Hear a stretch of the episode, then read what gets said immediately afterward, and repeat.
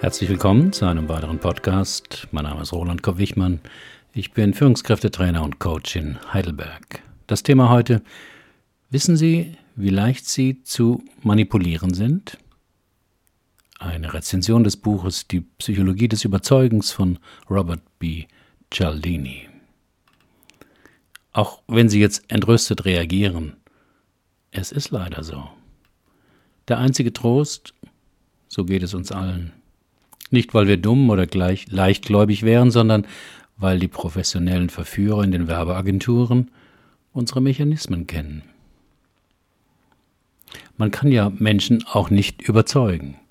Versuchen Sie mal einen Raucher zu überzeugen, dass ein Verzicht auf Nikotin besser für ihn wäre. Oder Ihr Kind, dass es ihn weniger in Facebook und mehr in ein richtiges Buch schauen sollte. Geht nicht. Menschen überzeugen sich selbst vielleicht mit Hilfe ihrer guten Argumente. Oder sie überzeugen sich eben nicht und sagen dann, deine Argumente sind gut, ich sollte das machen, aber ich mache es trotzdem nicht. Wenn Sie Menschen zu etwas bringen wollen, was diese nicht unbedingt freiwillig tun wollen, müssen Sie manipulieren. Wenn Sie da kein Anfänger sein wollen, empfehle ich das Buch von Robert Cialdini, Die Kunst des Überzeugens was eben richtiger heißen müsste, die Kunst des Manipulierens. Die sechs besten Tricks, um Menschen zu manipulieren. Robert Cialdini kam zu seinen Erkenntnissen nicht nur durch das Studium vieler Studien. Um die Tricks der Profis aus erster Hand kennenzulernen, ließ er sich sogar selbst als Verkäufer und Werber ausbilden. So kristallisierte er sechs Prinzipien der Verführung heraus, mit denen Menschen beeinflusst und manipuliert werden können. Insofern ist der Buchtitel irreführend. Denn überzeugen meint ja das Aufzählen von Argumenten, damit der andere bewusst seine Meinung ändert. Manipulation ist jedoch die versteckte Einflussnahme unterhalb der Wahrnehmungsgrenze. Solche Tricks zu kennen kann helfen, sich dem Sog der Manipulation bewusst zu entziehen, was gar nicht so einfach ist. Aber wenn Sie sich bewusst machen, warum Sie jetzt gerade dieses starke Verlangen haben, X zu tun, fällt es Ihnen vielleicht leichter, auch davon Abstand zu nehmen. Weil Sie erkannt haben, dass es nicht einfach Ihr Wunsch oder freier Wille ist, sondern dass Sie dazu manipuliert wurden. Warum diese sechs Manipulationstricks bei uns wirken. Die Welt ist komplex, das Leben auch. In jeder Sekunde, in der wir wach sind, müssen wir Entscheidungen treffen. Denn wenn wir keine Entscheidung treffen, entscheiden wir uns automatisch für den Status quo. Was für ein anstrengendes Dilemma. Deshalb haben alle Menschen schon früh Heuristiken entwickelt, das sind feste Muster und Gewohnheiten des Handelns, um diese täglichen Entscheidungssituationen leichter zu bewältigen. Das Gute daran ist, solche Verhaltensweisen erleichtern uns das Leben in einer komplizierten Welt, machen uns jedoch auch berechenbar und manipulierbar. Solche einfachen Heuristiken hören Sie häufig bei sich und anderen.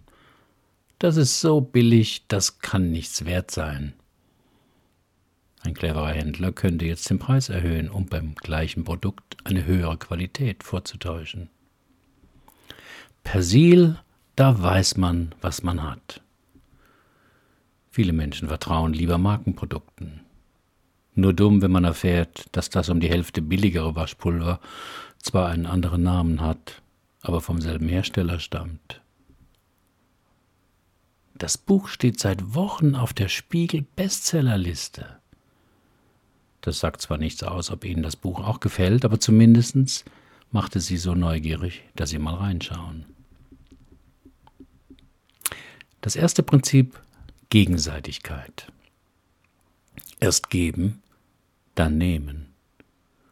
Vor allem Religionsjünger nutzen dieses Prinzip, egal ob es Muslime, Hare Krishna-Jünger oder die Zeugen Jehovas sind, die jeweils eine Buchausgabe ihrer Bibel verteilen, um danach um eine Spende zu bitten.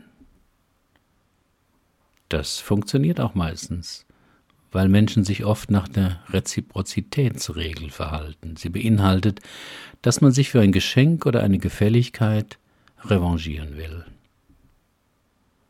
Ganz viele Internetmarketer, die ihre E-Mail-Adresse haben wollen, geben ihnen dafür im Tausch einen Report, eine Artikelserie, einen Fachartikel, Vortrag, ein E-Book oder ein Video.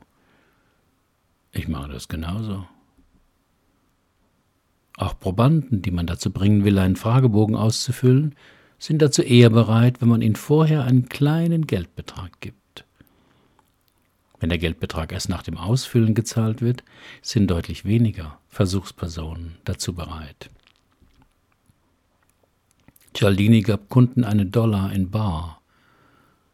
Diese schickten einen Fragebogen deutlich häufiger zurück als die Kunden, denen er fünf Dollar als nachträgliche Belohnung versprach. Er schickte auch mal für ein Experiment wildfremden Leuten Weihnachtskarten und bekam haufenweise Karten zurück. Viele Empfänger hatten wohl das Gefühl, ihm etwas schuldig zu sein. Auch Pharmaunternehmen sponsern deshalb für Ärzte Kongresse und Zuwendungen, um bei Rezeptverschreibungen unbewusst berücksichtigt zu werden. Auch Parteispenden von Unternehmen dienen diesem Zweck, auch wenn Parteien das natürlich heftig abstreiten. Wenn man die Reziprozitätsregel mit dem Kontrastprinzip kombiniert, wirkt sie noch besser. Wenn Ihnen Ihr Weinhändler einen Wein für 25 Euro verkaufen will und er diese Manipulationstechnik anwendet, wird er Ihnen zwei Weine anbieten, die jeweils vielleicht 40 oder 70 Euro die Flasche kosten.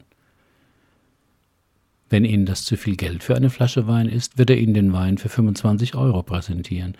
Und der Preis wird Ihnen plötzlich ganz vernünftig erscheinen. Auch bei der nächsten Gehaltsverhandlung sollten Sie deshalb mit einem Vorschlag reingehen, der mindestens 20 Prozent über Ihrem eigentlichen Gehaltswunsch liegt. So schaffen Sie für Ihr Gegenüber einen Verhandlungsspielraum, mit dem er Sie herunterhandeln kann. Und beide wahren Ihr Gesicht. In Tarifverhandlungen werden deshalb auch immer zuerst überhöhte Forderungen gestellt, doch darf man den Bogen nicht überspannen und absurd hohe Forderungen stellen. Passen Sie also auf. Da wir uns in der Regel besser fühlen, wenn wir uns für eine Gefälligkeit revanchieren können, neigen Sie auch in Situationen, in denen das nicht zu Ihrem Vorteil ist, dazu automatisch so zu reagieren. Das zweite Prinzip heißt Konsistenz. Ich stehe zu dem, was ich gesagt oder getan habe. Konsistenz bedeutet die Tendenz von Menschen, sich in Übereinstimmung mit ihren früheren Standpunkten und Tätigkeiten zu verhalten. Wer einmal eine Entscheidung getroffen hat, ändert das oft nicht mehr so gern. So wird das Leben einfacher und Sie müssen nicht jedes Mal neu nachdenken und neu entscheiden. Außerdem wollen wir gern als verlässlich und berechenbar angesehen werden. Wer dauernd seine Meinung ändert, wird nicht unbedingt positiv gesehen.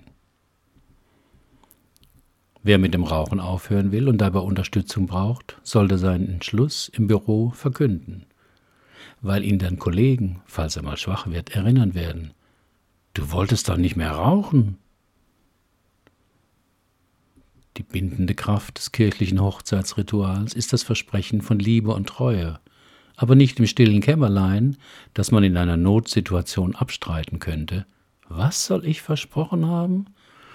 Sondern eben im Beisein von Eltern, Schwiegereltern, Freunden und sogar Gott. In den USA habe ich mal erlebt, dass man in einem Kaufhaus 10 Dollar rückzahlbare Anzahlung verlangt wurde. Als ich wissen wollte, was der Sinn dahinter ist, sagte mir der Manager, dass Kunden, die die Anzahlung leisten, viel öfter das Kleidungsstück hinterher auch kaufen. Dieses Prinzip machen sich auch Haustürverkäufer zunutze. Erst fragt sie ein schlecht gekleideter und wenig seriös erscheinender Mann an der Haustür, ob sie Vorurteile gegen ehemalige Strafgefangene haben. Natürlich sagen sie nicht. Klar habe ich Vorurteile gegen die. Einmal Verbrecher, immer Verbrecher. Stattdessen sagen sie wahrscheinlich mit treuherzigem Blick, nein, Vorurteile habe ich eigentlich nicht. Jeder hat eine zweite Chance verdient. Und schon haben Sie eine Programmzeitschrift in der Hand, die Sie abonnieren können. Obwohl Sie schon eine Programmzeitschrift beziehen, beschleicht Sie jetzt wahrscheinlich ein ungutes Gefühl, die Bitte des Mannes abzuschlagen, weil man das ja so interpretieren könnte, dass Sie eben doch Vorurteile gegen Straffällige haben. Auch Staubsaugervertreter oder Verkäufer von Tiefkühlkost an der Haustür sind bestrebt, dass sie ihr Produkt zum Testen bei Ihnen lassen können. Völlig unverbindlich, natürlich. Aber der Haken ist, dass Sie sich leichter verpflichtet fühlen können, wenn derjenige sich nach ein paar Tagen nach Ihrer Erfahrung erkundigt, dass Sie sich verpflichtet fühlen, etwas zu kaufen.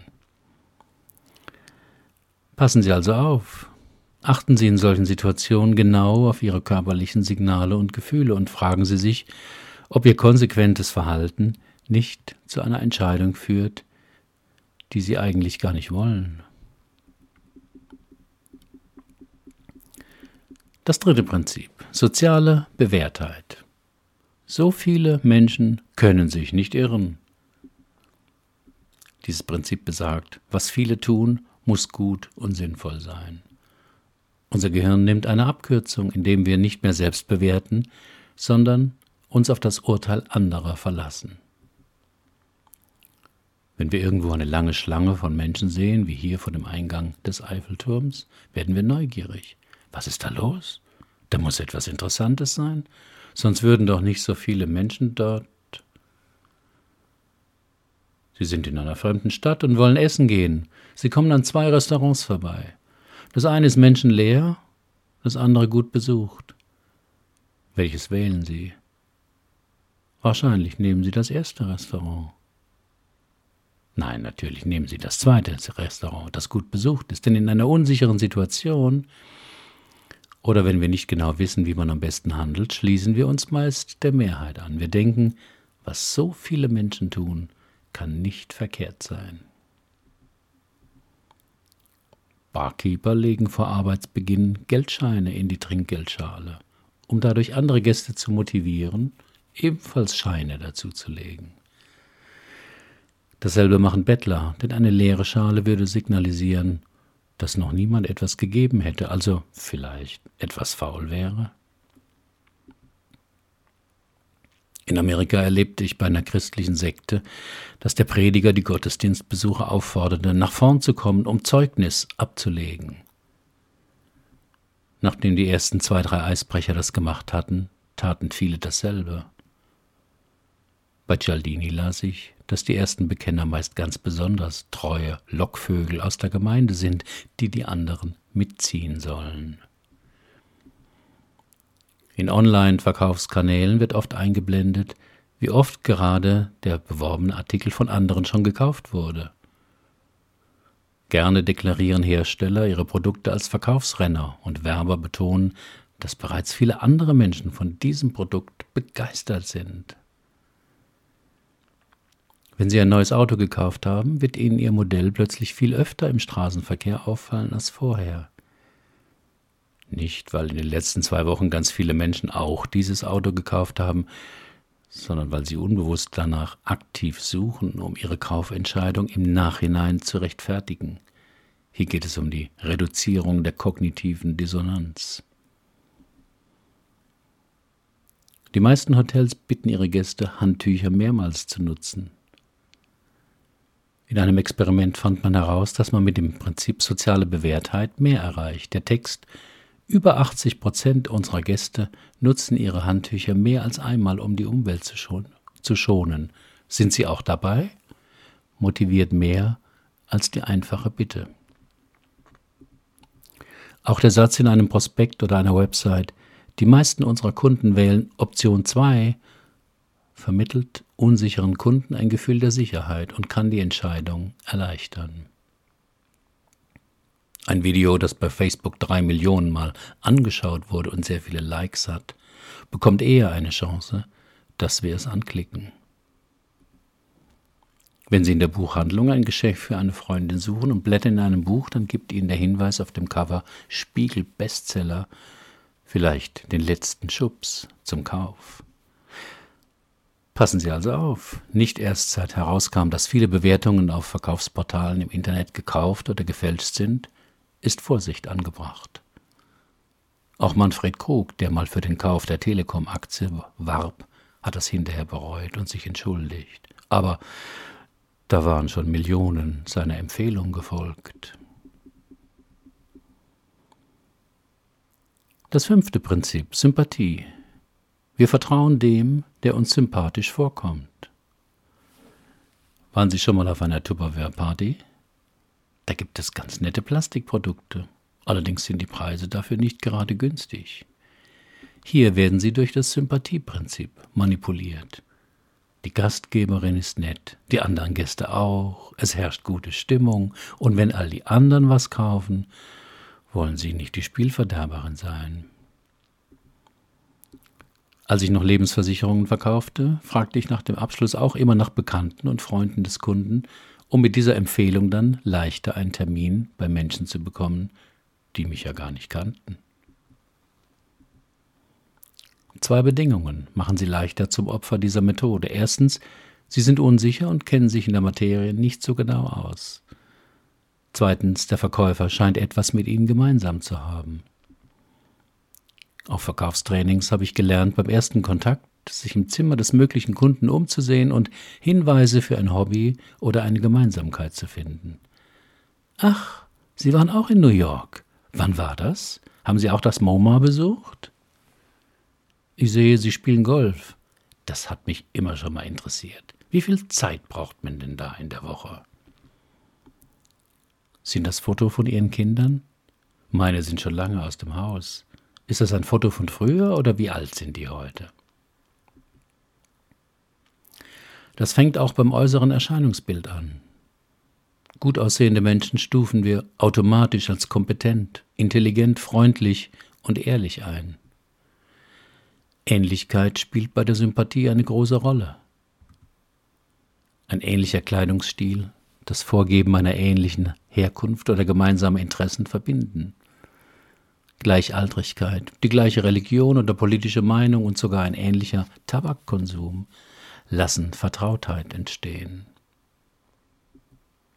Gemäß einer Untersuchung reagieren mehr Angeschriebene auf eine Briefumfrage, wenn der als Absender genannte Mitarbeiter einen ähnlichen Namen trägt wie sie selbst. Verkäufer werden darin geschult, sich in Haltung, Stimmung und Ausdrucksweise ihrem Kunden anzugleichen. Passen Sie auf. Achten Sie darauf, warum Ihnen jemand schneller als gewöhnlich sympathisch wurde. Sind es vermeintliche Gemeinsamkeiten wenn es um einen Kauf geht, trennen Sie Ihre Gefühle gegenüber dem Verkäufer und betrachten Sie das Produkt möglichst nüchtern.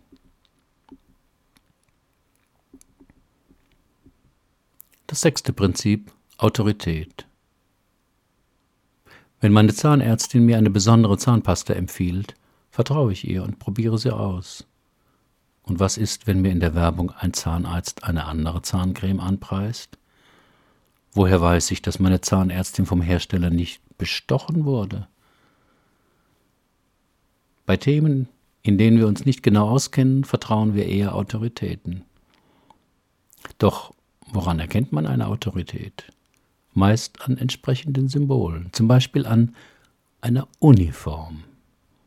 Das wusste schon der brave Soldat Schweig. Und vor einem Polizisten in Zivil erschrecken wir erstmal nicht, wenn wir bei Rot gerade über die Ampel gehen. Zum Beispiel an einem Titel. Nicht umsonst gibt es einen regen Titelhandel, wo man für entsprechendes Geld Honorarkonsul von oder gar einen Doktor- oder Professorentitel kaufen kann. Zum Beispiel an der Kleidung. Wer zum Vorstellungsgespräch bei der neuen Firma geladen ist, macht sich vorher einige Gedanken über die passende Kleidung. Bei einer Bank kann man schlecht in Jeans und T-Shirt vorsprechen. Bei dem hippen Start-up-Unternehmen wäre der dunkle Businessanzug mit Krawatte vielleicht deplatziert. Die Körpergröße kann ein Merkmal für Autorität sein. Große Menschen werden für selbstbewusst, kräftig und durchsetzungsstark gehalten. Dafür gibt es zwar keinen wissenschaftlichen Beleg, aber wenn man auf dem Foto des Teams auf den Chef tippen soll, braucht man Anhaltspunkte. Und selten würden wir dabei auf den 1,60 Meter großen Herrn an der Seite zeigen. Die Medienpräsenz kann ein Hinweis für Autorität sein. Wer ein Buch geschrieben hat oder gar mehrere, wer öfter Vorträge hält, wer von Zeitungen interviewt wird, gilt als Experte für sein Fachgebiet und natürlich ein Statussymbol. Immobilienmakler und Vermögensberater residieren meist in guten Stadtlagen und haben repräsentative Räume, nebst einem Wagen der Oberklasse. Mittlerweile aber auch an der Sichtbarkeit im Internet. Interessenten, Kunden, aber auch Arbeitgeber und Personalleiter googeln gern mal kurz den Namen desjenigen, über den sie mehr wissen möchten. Wenn da ein Profil bei Xing oder LinkedIn steht, gut. Wenn da nur peinliche Fotos auf Facebook zu finden sind, schlecht. Wenn zu dem Namen gar kein Eintrag bei Google zu finden ist, sehr verwirrend. Gibt es diesen Menschen überhaupt? Doch was passiert, wenn ein Experte auf seinem Gebiet an einem Ort spielt, wo man keine Spitzenleistungen erwartet? Genau das probierte einer der besten Violinisten der Welt, Joshua Bell, in der Metrostation in Washington, D.C. aus. Auf meinem Blog finden Sie das faszinierende Video dazu. Eine Karte zu einem seiner Konzerte kostet ca. 400 Dollar. Bilanz nach 43 Minuten Konzert in der U-Bahn vor 1070 Zuhörern nahm er gerade mal 32,17 Dollar ein. Derselbe Künstler, dieselbe Geige, dieselbe Musik, aber niemand erkannte ihn in dem ungewohnten Ambiente als Autorität. Passen Sie also auf und prüfen Sie bei einem Kauf oder einer anderen wichtigen Entscheidung, ob Sie sich dabei unbewusst von einer Autorität leiten lassen. Und woher leiten Sie die Autorität ab? Von einer ausgewiesenen Expertise oder nur von Autoritätssymbolen? Prüfen Sie auch, ob die Autorität glaubwürdig, uneigennützig und neutral handelt oder ob sie ihrem eigenen Vorteil verfolgt. Das siebte Prinzip Knappheit. Den Wert eines Guts bestimmt die Knappheit. In der Wüste wird Wasser so kostbar, dass man selbst eine Gefahr in Kauf nimmt. Wer sich einmal das Bein oder den Arm gebrochen hat, lernt die nach Wochen wiedererlangte Beweglichkeit schätzen. Ohne diese Erfahrung ist Gehen oder Greifen nichts Besonderes. Was immer verfügbar ist, sinkt in unserem Wertempfinden, zum Beispiel saubere Luft. Nach zwei Wochen Aufenthalt in Delhi sieht das ganz anders aus. Zum Beispiel sauberes Wasser. Wer zum Beispiel nach einer legionellen Infektion sein Wasser zwei Wochen lang abkochen muss, weiß es zu schätzen, dass unser Wasser, das aus der Leitung kommt, Trinkwasserqualität hat. Auch knappe Produkte können im Wert steigen. 2016 streikten die Raffinerien in Frankreich, als ich dort gerade in Urlaub war. Lange Schlangen vor den Tankstellen waren die Folge. Bei jeder Krise gibt es Hamsterkäufe, weil man befürchtet, dass Lebensmittel des täglichen Bedarfs knapp werden könnten. Verknappte Produkte können im Wert steigen und unser Interesse wecken. Dasselbe gilt für zeitlich begrenzte Angebote. Der Extremfall ist gegeben, wenn ein Angebot nur hier und jetzt gültig ist und beispielsweise schon beim Verlassen des Ladens verfällt.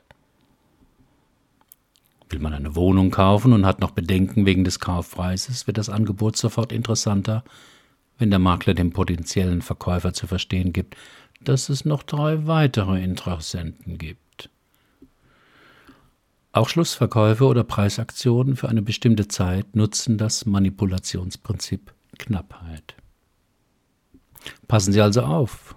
Verknappung ebenso wie das Auftauchen von Konkurrenten setzt uns evolutionsbedingt in einen Erregungszustand. Da fällt kühles Überlegen oft schwer. Gerade dieser innere Alarm sollte Sie aber misstrauisch machen. Prüfen Sie Ihr Interesse. Wollen Sie die Sache nur haben, weil man Ihnen weismachen will, dass Sie sonst eine einmalige Chance verpassen? Beruhigen Sie sich und überlegen Sie, ob es nicht vergleichbare Produkte gibt. Bei welchen Tricks wurden Sie schon schwach? Herzlichen Dank für Ihre Aufmerksamkeit. Bis zum nächsten Mal.